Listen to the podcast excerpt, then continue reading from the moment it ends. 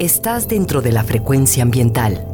Listos para un recorrido por los temas más relevantes en materia de medio ambiente en nuestro estado. Frecuencia ambiental. Conduce Sandra Gallo Corona. Bienvenidos. Hola, muy buenas tardes. Les damos la bienvenida a su programa Frecuencia Ambiental. Mi nombre es Sandra Gallo y les acompañaré hoy, sábado 23 de octubre, hasta las 4 de la tarde. Estamos transmitiendo a través de la frecuencia de Jalisco Radio desde el área metropolitana de Guadalajara en el 96.3 de FM y también a través del 630 de AM. Agradecemos a quienes nos acompañan desde todas las regiones de nuestro estado, desde el sur y sureste, la región Valles, la Ciénega, los Altos, desde la costa norte y sur, así como hasta las montañas de la Sierra Madre Occidental y la zona norte. Les mandamos muchos saludos. Gracias por escucharnos. También cada sábado puedes sintonizarnos en vivo desde tu teléfono móvil o computadora a través de www.jaliscoradio.com. Y si quieres escuchar los programas anteriores, puedes hacerlo a través de la página web de la CEMADET, en donde te enlazarás a nuestros podcasts en la plataforma Spotify y también puedes hacerlo desde el enlace govhal.mx diagonal Spotify Frecuencia Ambiental. Te recuerdo que puedes comunicarte con nosotros a través de redes sociales en la página de Facebook de la Secretaría de Medio Ambiente y Desarrollo Territorial así como también vía Twitter en arroba semadethal. Viento que viene de la montaña, viento, tráenos la claridad, viento que viene de la montaña, viento, tráenos la claridad.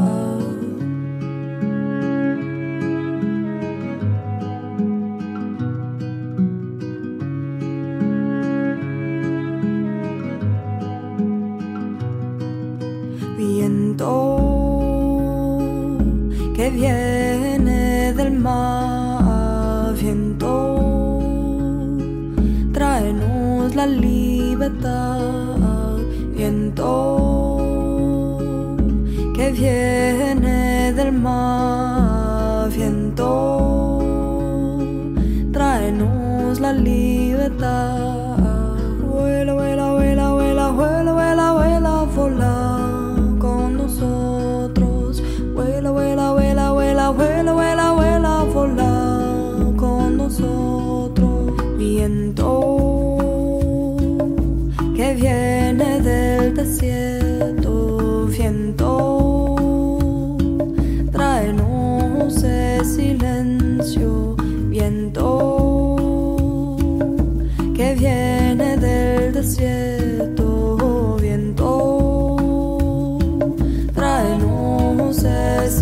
silencio. viene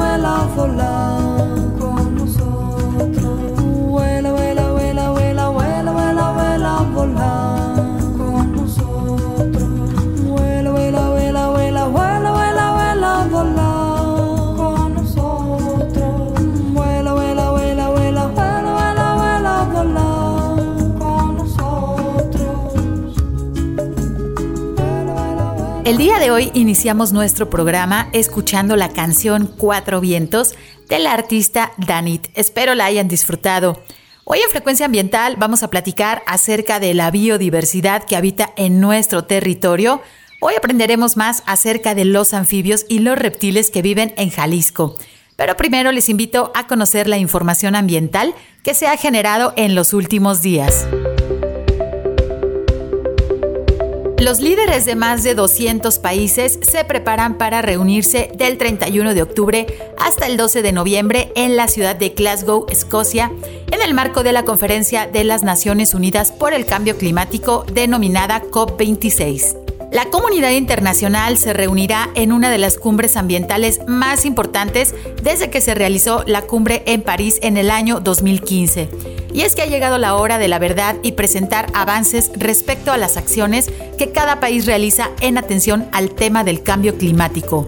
Según el Acuerdo de París concretado hace seis años, los países que firmaron la Convención Marco de las Naciones Unidas sobre el Cambio Climático deben presentar lo que se denomina la contribución determinada a nivel nacional o NDCs por sus siglas en inglés. Los NDCs significan que cada país deberá explicar cómo harán para reducir las emisiones de los gases de efecto invernadero para cumplir con el objetivo del Acuerdo de París que es lograr que el calentamiento no sobrepase los 2 grados centígrados por encima de los niveles preindustriales. Y se debe continuar con los esfuerzos para limitar más el aumento de la temperatura a 1.5 grados centígrados. El Acuerdo de París estableció que los planes de reducción de emisiones se debían presentar cada cinco años, pero debido a la pandemia de COVID-19 se ha retrasado un año el reporte internacional de avances. ¿En qué situación llegamos como planeta a la cita de la COP26? El pasado mes de agosto se publicó el último informe de la sexta evaluación del Grupo Intergubernamental de Expertos sobre el Cambio Climático, el IPCC por sus siglas en inglés, el cual señala que se deben intensificar los esfuerzos para reducir de manera drástica y urgente las emisiones de gases de efecto invernadero. Se señala que la reducción tiene que ser continua para evitar superar el grado y medio de temperatura. Hoy el planeta ha aumentado 1.1 grados centígrados, medido con respecto al periodo de 1850 al año 1900, es decir, que nos quedan tan solo nueve años para poder alcanzar el objetivo. Se considera que el éxito de las decisiones que se adopten en la COP26 de Glasgow estarán relacionados con cuatro aspectos principales. Como primer punto se debe poder aplicar plenamente el Acuerdo de París, para esto es necesario que los gobiernos concluyan con los temas que han quedado pendientes, como el artículo sexto que regula los mercados de emisiones y que es una de las partes más polémicas a consensuar. Como segundo punto, deben cumplirse las promesas realizadas por los países desarrollados con respecto a los países en desarrollo. Esto implica que se deben movilizar 100 mil millones de dólares anuales para el financiamiento climático.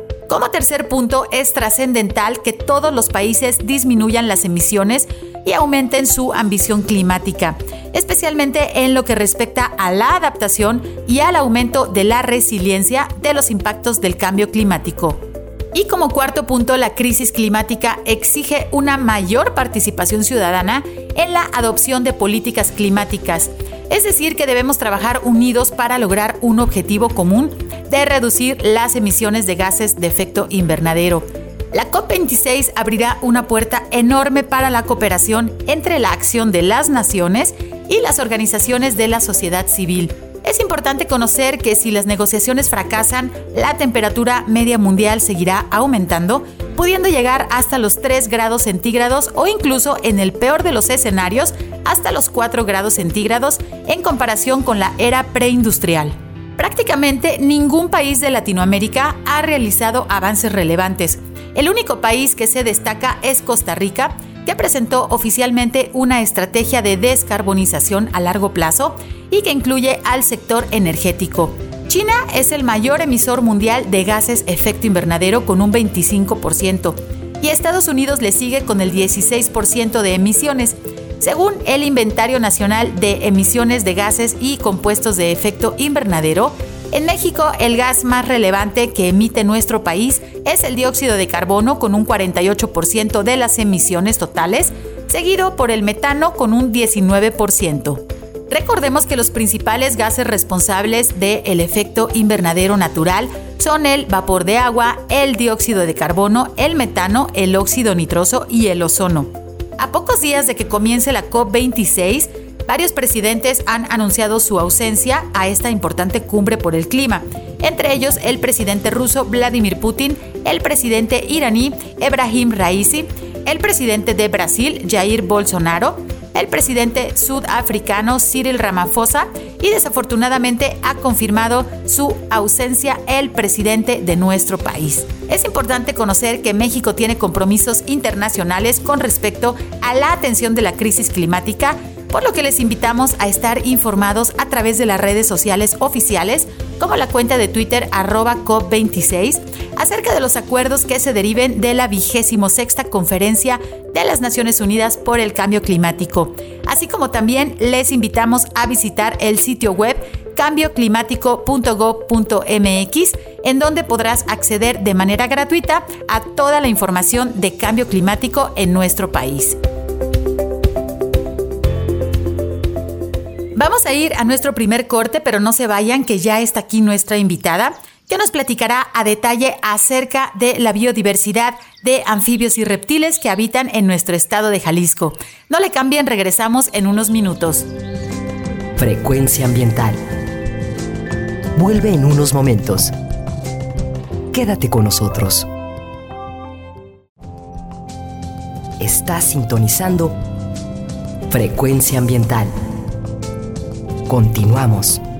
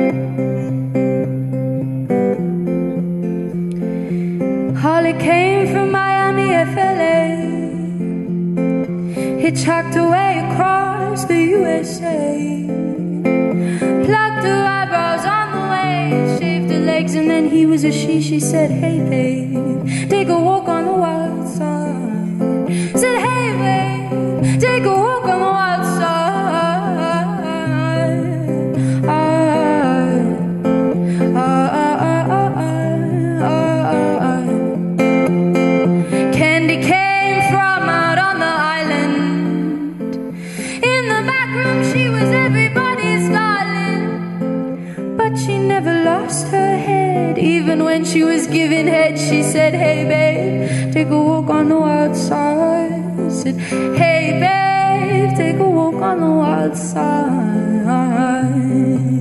I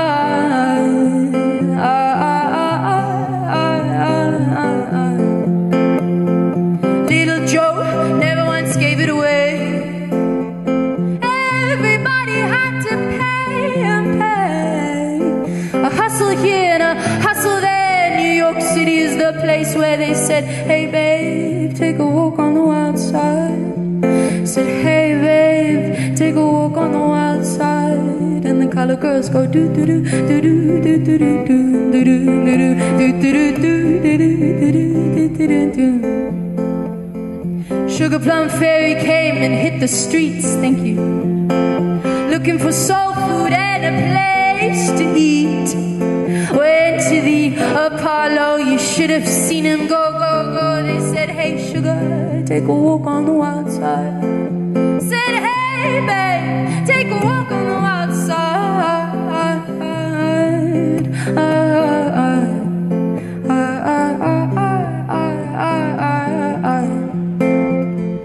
Jackie is just fading away.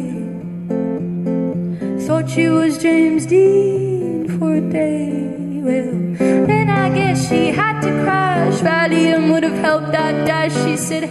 Estamos de regreso después de escuchar la canción Take a Walk on the Wall Side. Camina por el lado salvaje, una canción original de Lou Reed, interpretada por la dulce voz del artista Alice Phoebe Lou. Espero que la hayan disfrutado. Hoy en Frecuencia Ambiental queremos platicar con ustedes acerca de nuestra biodiversidad especialmente acerca de los anfibios y los reptiles que viven en nuestro territorio. Y para platicarnos acerca de este tema, es para mí un gusto dar la bienvenida a Ana Luisa Santiago Pérez, quien es bióloga y maestra en ciencias por la Universidad de Guadalajara y ha realizado estudios de posgrado en ecología y conservación tropical por la Organización de Estudios Tropicales de Costa Rica. La maestra Ana Luisa ha realizado diversas investigaciones sobre la ecología y la conservación en bosques subtropicales de montaña, con énfasis en su estructura y su diversidad. En particular, ha trabajado dentro de cinco áreas naturales protegidas en Jalisco, que son la Sierra de Manantlán, el Bosque La Primavera, la Sierra de Quila, la región de Piedras Bola y las Peñas Los Ocotillos. Su interés en particular se relaciona con la divulgación de la importancia de la biodiversidad, así como también dar a conocer los servicios ecosistémicos, también, pues gusta de promover las áreas naturales protegidas y fomentar el vínculo entre la sociedad con el manejo integrado de los ecosistemas forestales, así como la conservación de la vida silvestre. Como docente ha impartido los cursos de Administración de la Fauna Silvestre, el manejo de áreas naturales, la conservación biológica y biología en general. La maestra Ana Luisa Santiago es profesora investigadora del Departamento de Producción Forestal del Centro Universitario de Ciencias Biológicas y Agropecuarias de la Universidad de Guadalajara. Bienvenida, maestra Ana Luisa. Buenas tardes, ¿cómo estás? Sí, buenas tardes, Sandra. Eh, un gusto estar contigo y pues gracias por la invitación. Muchísimas gracias por acompañarnos hoy en Frecuencia Ambiental con un tema bueno que trata acerca de nuestra biodiversidad, de conocer mejor nuestro territorio, qué especies tenemos y también en qué situación se encuentran pues estas especies eh, respecto al riesgo con la relación a las actividades humanas que pues sabemos que tenemos que mejorar nuestros hábitos.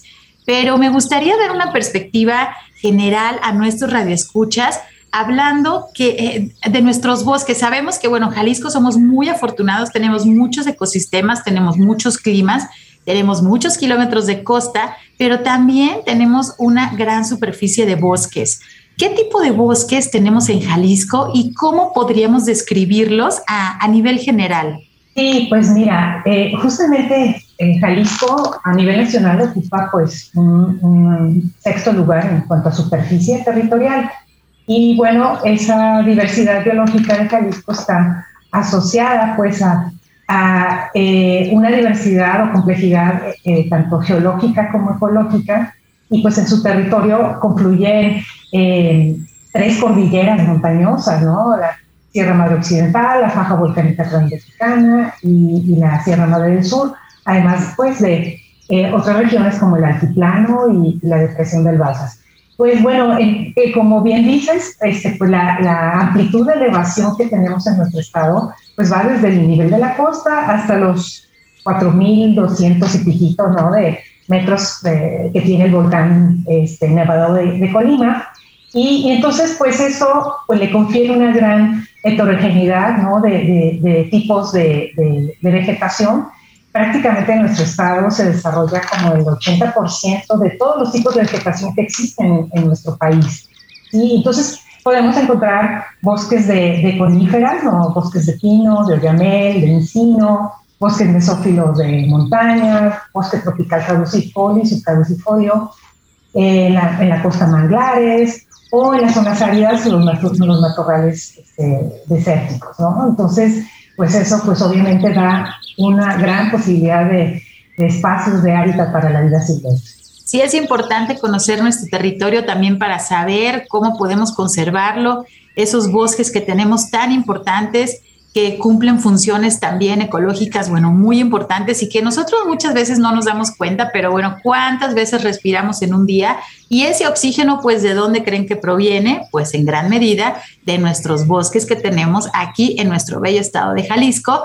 Y bueno, estos bosques tienen un sinnúmero de habitantes que muchas veces no son visibles a nuestros ojos, que siempre andamos deprisa y que no nos detenemos a ver los paisajes y los detalles de los seres vivos que existen en estos maravillosos bosques que tenemos. Y un grupo muy interesante y bueno que la maestra Ana Luisa es especialista es los anfibios. Platícanos, por favor, maestra, cuál es la diversidad de anfibios que tenemos en Jalisco y cuál sería el grupo más representativo que tenemos aquí en nuestro territorio. Sí, mira, pues en, nuestro estado habitan 51 especies de anfibios, eh, de las cuales 36 eh, especies son endémicas de México, que se restringen a nuestro territorio nacional, y bueno, este grupo pues está representado por las ranas, los sapos y las salamandras. Eh, en, particular, pues en, nuestro estado, este, pues tenemos el privilegio de, contar pues con salamandras y, y en este caso particularmente ajolotes, ¿no? Así que yo considero pues que eh, es, un, es una oportunidad que las personas puedan apreciar esto, este grupo, porque pues bueno, es un grupo eh, muy particular, muy antiguo, este, su evolución data de hace 50 millones de años, entonces justamente eh, el que tengamos pues esta confluencia de, cordilleras de montaña, de, de cañones, de lomas y de planicie costera y todo eso, pues posibilita que estén distribuidas en todos esos hábitats. Es muy interesante también el número de especies que tenemos aquí en nuestro estado de Jalisco. Más de la mitad de las especies endémicas para México podemos encontrarlas aquí en nuestro estado. Es muy importante saber este tipo de información. Y también tenemos otro grupo de seres vivos muy interesantes y que la mayoría de nosotros le tenemos, no le tenemos miedo, le tenemos pavor, que son los reptiles, porque siempre lo asociamos con las serpientes pero, este, maestra, platícanos cuál es la diversidad de reptiles que tenemos aquí en el territorio y cuál sería el grupo más representativo. Sí, pues mira, eh, en Jalisco se han registrado alrededor de 160 especies de reptiles. Eh, de estas, pues 84 son endémicas también del, del país, pero particularmente incluso tenemos cuatro especies endémicas de Jalisco. Este, son eh, tres serpientes eh, de, la familia de es, eh, vamos, estas tres exclusivamente se encuentran en nuestro estado y la, la otra serpiente sería la cascabel de Autlán, este, Crotalus lamnoni. en particular, bueno, además de, de, serpientes, lagartijas, también tenemos un lagarto, este, el Oderma horrium, el lagarto enchaquigado, entonces, bueno, eh, pues esto también da una muy buena idea de que Jalisco incluso eh, pues tiene una buena representatividad de estas especies mayor incluso que otros estados de, este, colindantes al occidente de México. Pues muchos endemismos, muchas especies que nada más pueden ser encontradas en nuestro país y que las tenemos bien representadas aquí en nuestro estado de Jalisco y que muchas veces no entendemos a este grupo de fauna, sobre todo a, los reptiles por la cuestión de que son animales venenosos y que nos pueden hacer daño, que un poquito más adelante vamos a preguntarle a la maestra Ana Luisa, bueno, acerca de, este punto específicamente. Sin embargo, bueno, eh, hablábamos también de los anfibios y de que estamos nosotros como humanos más familiarizados con las ranas, con los sapos. Las salamandras no son tan comunes de, observar, digamos, en zonas urbanas, ¿no? Este, hay que ir a campo y tener ese ojo crítico de biólogo de campo para poderlos encontrar. Pero también nos mencionabas un grupo muy interesante que son los ajolotes.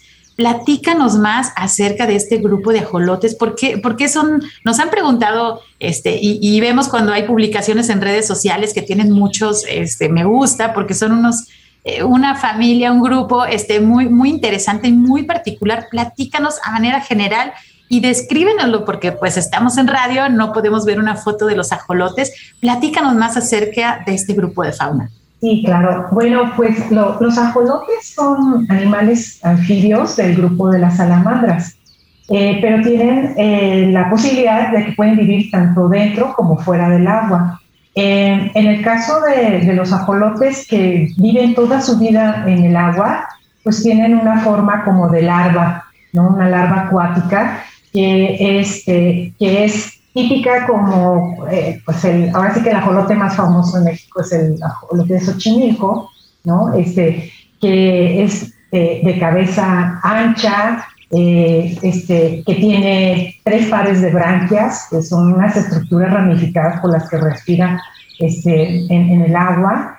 Eh, el cuerpo suele ser robusto, con sus cuatro patitas este, también cortas y, em, y una cola alargada que tiene como este, pues una, una estructura delgada encima que, de, la espalda hasta la punta de la cola que está aplanada entonces le permite este, desplazarse y nadar más, eh, más fácilmente. Em, eh, pero hay el caso de algunas este, especies que tienen metamorfosis. Esto es que se transforman y, y pueden este, adaptarse a vivir en, en, fase terrestre.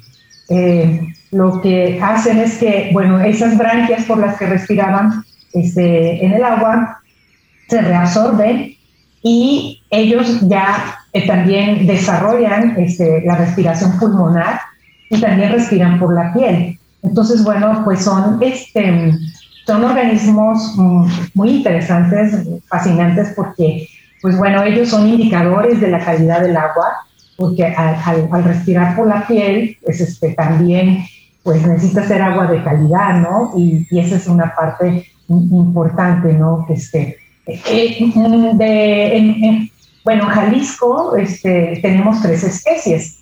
Estas, bueno, una de ellas es eh, el ambistoma, que, bueno, el género de, de, los ajolotes es ambistoma, es como que dice su primer nombre, y su segundo nombre es Flavipipera, este está en Sierra de Quila.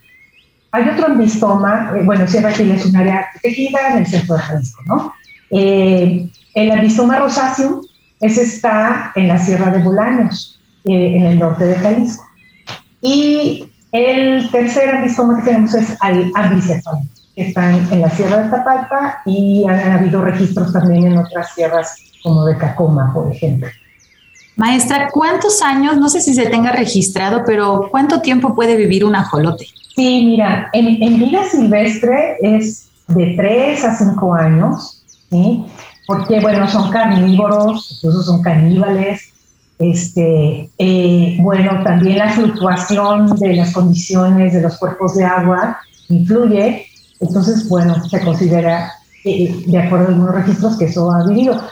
Pero las especies que están adaptadas ya a vivir en medios de acuario, como es el, el ambistoma eh, mexicano, el, el llega a vivir hasta 15 años en una pecera. Entonces, eso es al menos pues una referencia que te podría dar. Sí, pues este grupo es muy carismático y bueno, como todos son muy importantes, pero fíjense qué importante lo que nos está platicando la maestra en este corto ciclo de vida, ¿no? Que pueden tener de pocos años, pues tienen esta transformación, esta metamorfosis, esta adaptación, qué interesante. Y bueno, comparado con nosotros los humanos, nada que ver de hecho, pues, nuestro ciclo de vida que serán entre 80, 90 años, ¿no? Si bien nos va y somos este, saludables y nos cuidamos mucho, este, con la pandemia, bueno, estas cantidades también de años han, se han sido modificadas, pero bueno, estas regiones también en donde habitan, pues es muy importante porque está sufriendo también cambios en el paisaje y muchas veces no nos damos cuenta de las afectaciones, pues a detalle de estas especies tan importantes, con tantos endemismos que tenemos, como bien lo menciona la maestra Ana Luisa, tanto de anfibios como de reptiles. Y bueno, este grupo de, los ajolotes tan interesantes, ¿no? Que son de las salamandras, pues tenemos que conocer más acerca de nuestra riqueza natural porque es parte de nuestras raíces y tenemos que cuidar nuestro territorio.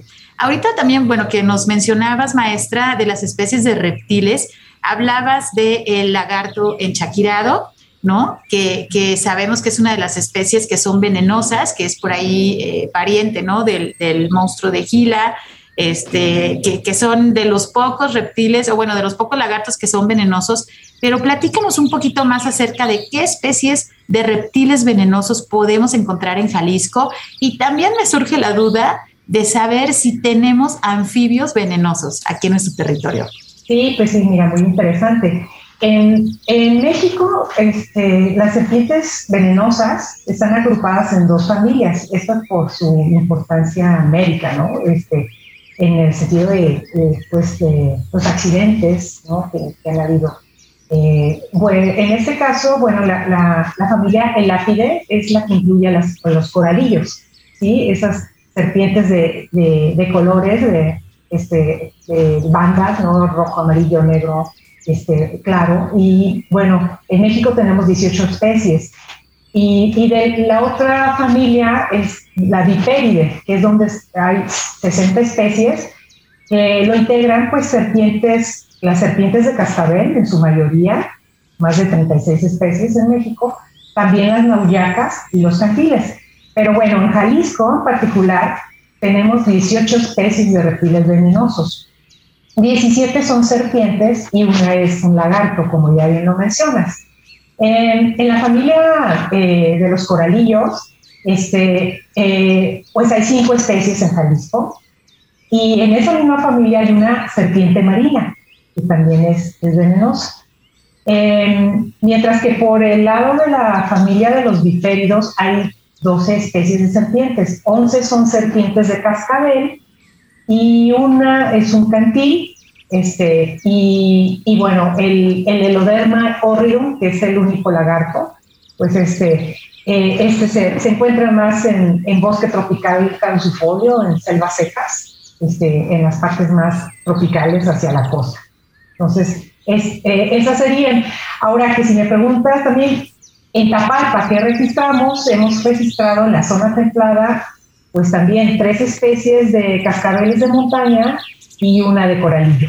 ¿Y tenemos en nuestro territorio anfibios venenosos? Ah, cierto, mira, bueno, de anfibios venenosos, pues en realidad eh, los sapos del grupo de los bufónidae, este, eh, son como estos sapos grandes que este, la gente luego los puede observar atravesando caminos, ¿no?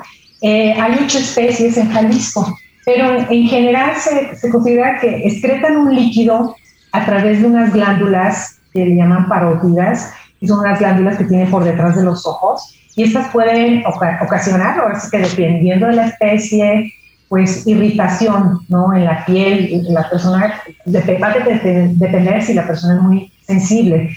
Pero se sabe, por ejemplo, que el sapo de caña, que es el Rhinella horribilis, que es el sapo más grandote, eh, ese produce un líquido que, que sí puede llegar a ser muy tóxico.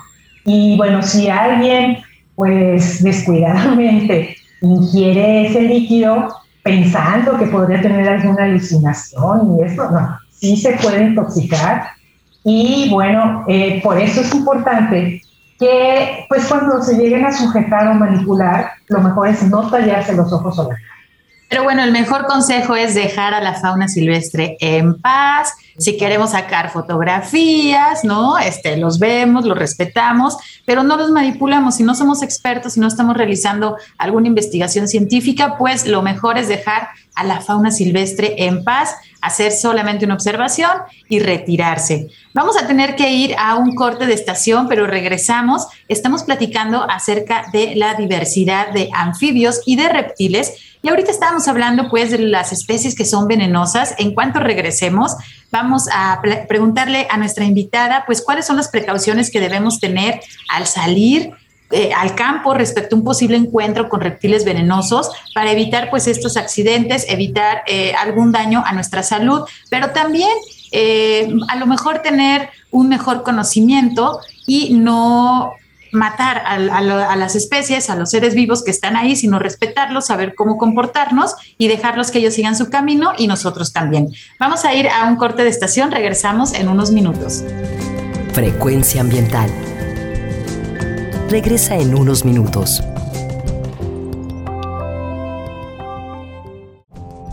Estamos en la misma frecuencia. Frecuencia ambiental. Seguimos Froggy went a courting and he did ride. A ring tum body Michicambo, sword and a pistol by his side. A ring tum body Michicambo, chemo kaimo, namadinkanino, chemo kaimo, Nero, straddle, addle, addle, baba, ladder, baba, link tum, ring tum body Michicambo.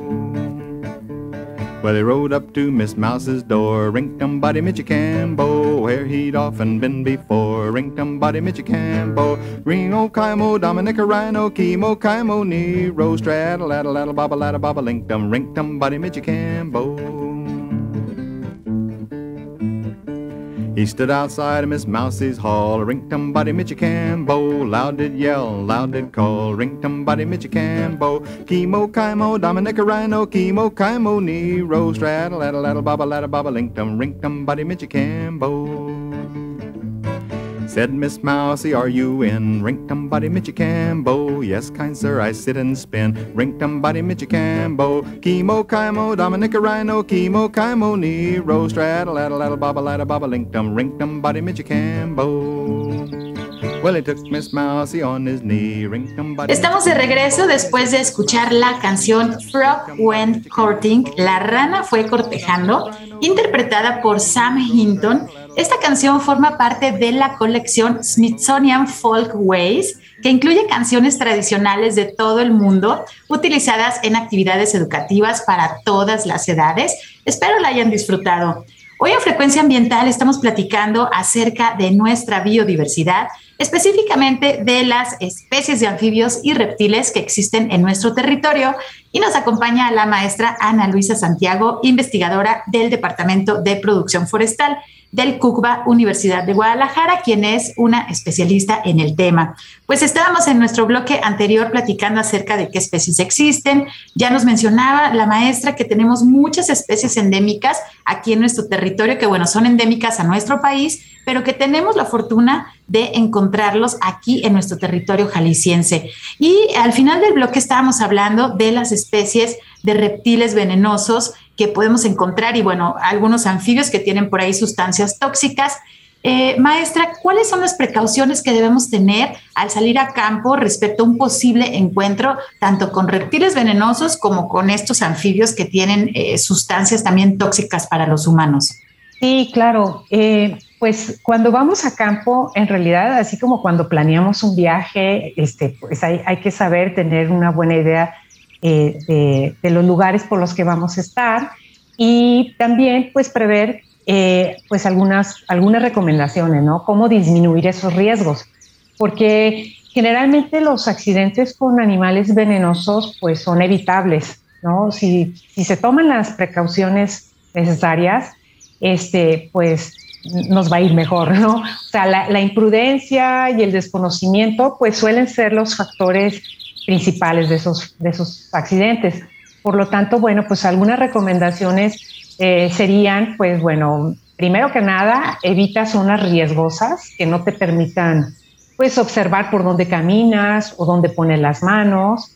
Em, en segundo, pues otro sería mantente siempre atento en cualquier lugar que, que, sea, pues, una área potencial de encuentro con serpientes. Eh, tercera recomendación sería como evitar introducir las, las manos en hendiduras de rocas o, cuando está cerca de una, cueva, este, ¿sí? Em, porque, pues bueno, los, los, reptiles pues suelen buscar lugares donde asolearse o estar en contacto con superficies que se calientan, ¿no? Este, también em, no levantar troncos ni piedras grandes con las manos, ¿sí? O sea, hay que tener mucha precaución también en ello. Y también es, eh, es eh, el utilizar eh, botas o vestimenta adecuada, ¿no? Que, te pueda proteger los tobillos, las piernas, pues sobre todo, este, vamos, de la, rodilla, de la rodilla hacia abajo, tú siempre también ve, visualizando dónde vas a, a colocar tu siguiente paso, ¿no? Y pues antes de viajar también es importante eh, pues averiguar dónde hay centros de, atención médica, ¿no? Lugares en los que puedes conseguir incluso favoterápicos o, sueros y también eh, pues tener eh, buena referencia de cómo se utilizan y, los hospitales más cercanos.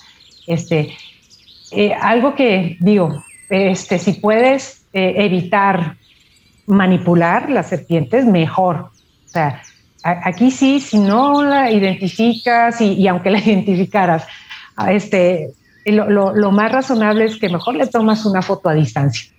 Sí, pues definitivamente son consejos básicos y tiene que ver con el respeto a la fauna silvestre y sobre todo si ustedes van a realizar algunos recorridos por senderos, pues que contacten a los guías locales también, que no vayan por lugares donde no conocen, porque siempre puede suceder algún accidente. Y recuerden que no en todos los lugares hay señal de teléfono celular, entonces uno se confía y cree que va a poder pedir ayuda de inmediato, sin embargo, la sorpresa es que a veces no hay señal de celular, entonces, pues bueno, hay que realizar estos recorridos en campo de manera responsable.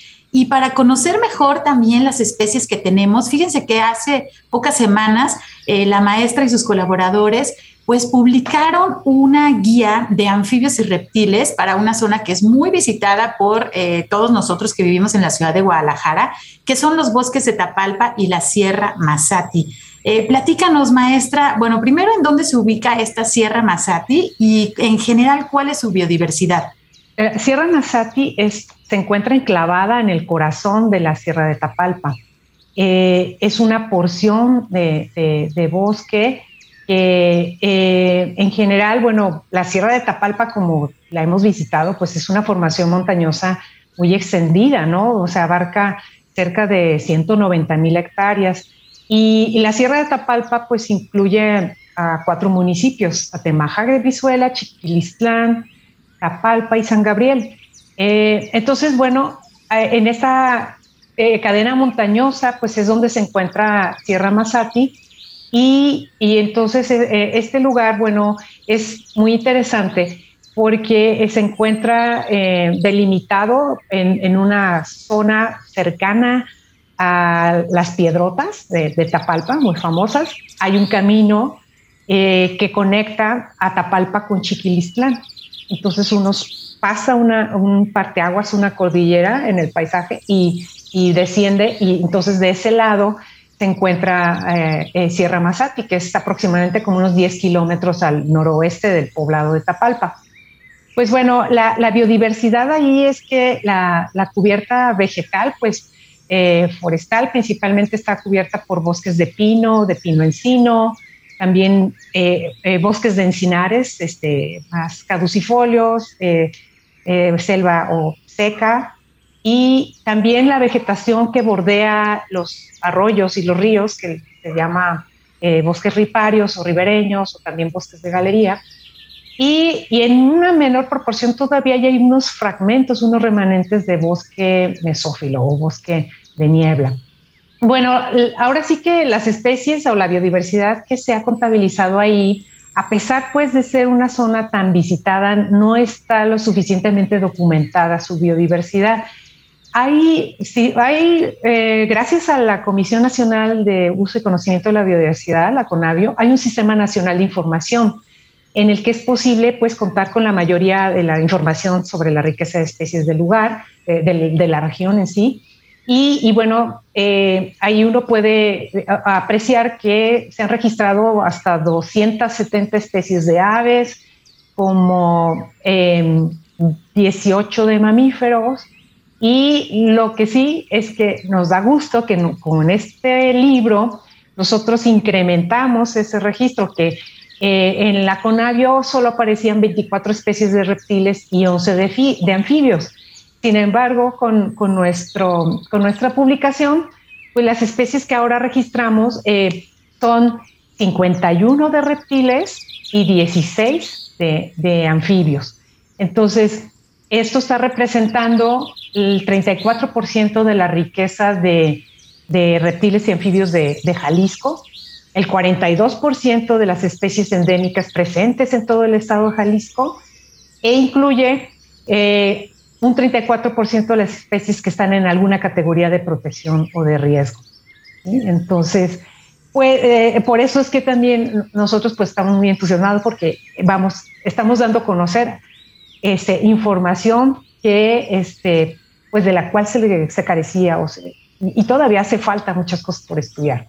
Sí, definitivamente hay muchos rincones en nuestro estado que, que falta de conocer. Sin embargo, sabemos que sobre todo esta región tiene un desarrollo muy acelerado, tenemos muchas actividades. Si recuerdan, hace un par de programas estuvimos hablando aquí en Frecuencia Ambiental acerca de la iniciativa de Landscale, que eh, se está realizando por Rainforest Alliance, ¿no? La Alianza para los Bosques, y que trata pues de ordenar un poco más este desarrollo tanto inmobiliario, de, eh, también agricultura, tenemos la presencia ya mucho de invernaderos, de siembras también de aguacate en esta zona de la sierra, pero fíjense lo importante también que es conocer la biodiversidad justamente para no detener el desarrollo económico de la región, pero también no afectar de manera irreversible pues la biodiversidad de, nuestra región. Maestra, ¿cómo este desarrollo acelerado pues pone en riesgo la diversidad de las especies que nos estás platicando y que han encontrado pues recientemente y que se ven reflejadas en esta publicación que al final ahorita de nuestro programa les vamos a dar más información en dónde pueden adquirir este libro y dónde pueden tener más, más información, pero cómo este desarrollo acelerado pues está poniendo en riesgo la diversidad que nos platicas? Sí, pues mira, pues se sabe que existe una acelerada pérdida de biodiversidad a, escala planetaria, ¿no? Entonces, la crisis pues se debe principalmente a los impactos que, los humanos ocasionamos con nuestras actividades y pues siendo más la pérdida y la conversión de, de, los hábitats naturales, pues la causa principal, ¿no? De la extinción de las especies. En el caso de Sierra de Tapalpa, pues es frecuente el cambio de uso de suelo mencionas, o sea, el de transformar de bosque a otros usos. Y pues esto debido principalmente al aumento de esas actividades agrícolas industriales, ¿no? Este, estos invernaderos. Y también pues la producción ganadera extensiva y la, la expansión urbana, ¿no? Ahora sí que eh, esta, desarrollos inmobiliarios, ahora sí que a todos el mundo nos gusta ir a, una cabaña, este, a convivir con la naturaleza, sin embargo, pues eh, eh, estamos ya en el punto en que tiene que ser de una forma muy ordenada eh, el uso del territorio. Y, y, este, dado que también pues nuestra presencia en esos desarrollos campestres pues lleva consigo pues el vertido de aguas residuales, la contaminación del suelo, eh, el exceso de, pesticidas en, las actividades agrícolas, em, incluso pues también la introducción de peces, eh, de peces exóticos ¿no? en los cuerpos de agua para actividades deportivas. Este, entonces, pero un aspecto sin duda también es que las actividades recreativas pues tienen también que tener pues una atención especial, ¿no? Que se lleven a cabo con control, con eh, formas eh, de turismo de bajo impacto, que, que nuestro este, andar por estos eh, lugares pues sea en el más completo respeto ¿no? de, del entorno, porque al final es lo que nos atrae ir a, estas zonas de montaña, a disfrutarlas. Entonces, bueno, pues todos tenemos un compromiso ¿no? para poder mantenerlas y, y que se protejan a, largo plazo. Sí, maestro, lo que mencionas es muy interesante.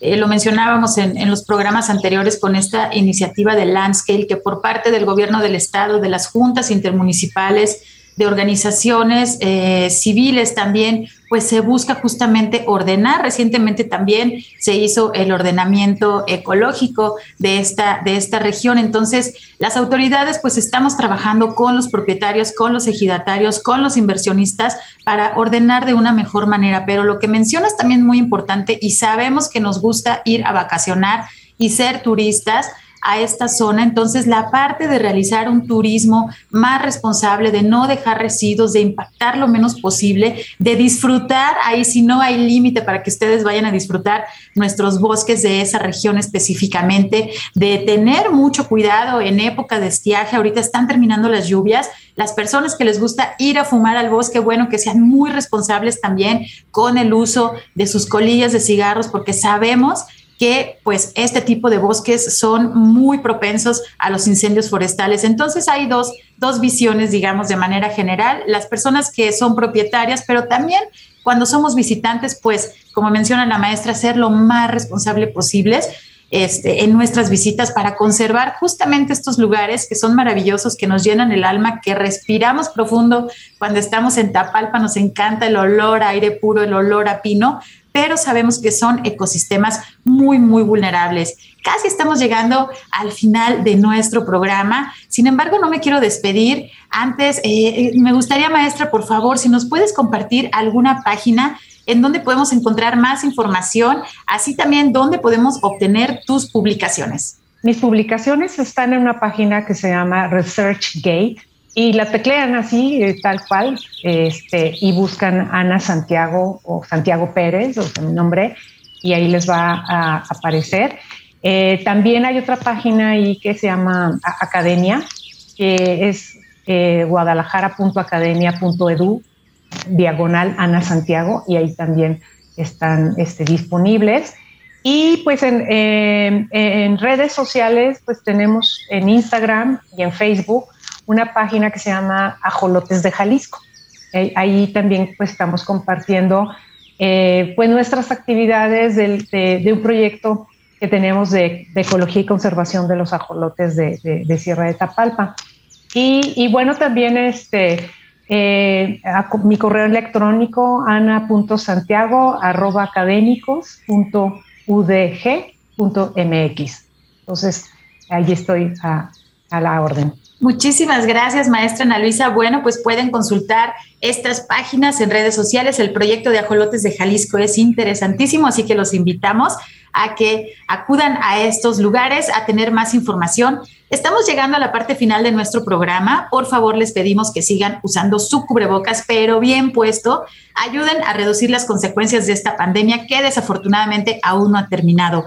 Quiero agradecer a nuestra invitada, la maestra Ana Luisa Santiago. Muchísimas gracias, maestra, por acompañarnos el día de hoy. No, pues al contrario, muchas gracias por contar con este espacio pues, de, acercamiento pues, a, a todos los radioescuchas. Estoy muy, satisfecha de la charla. Muchísimas gracias. Agradezco también a mi compañero Marco Barajas por su ayuda en los controles desde la cabina de Jalisco Radio. Mi nombre es Sandra Gallo y desde la Dirección de Educación y Cultura para la Sustentabilidad de la CEMADET les agradezco mucho su escucha. Nos sintonizamos el próximo sábado a las 3 de la tarde. Se quedan con la programación de la JB Jalisco Radio. Hasta luego.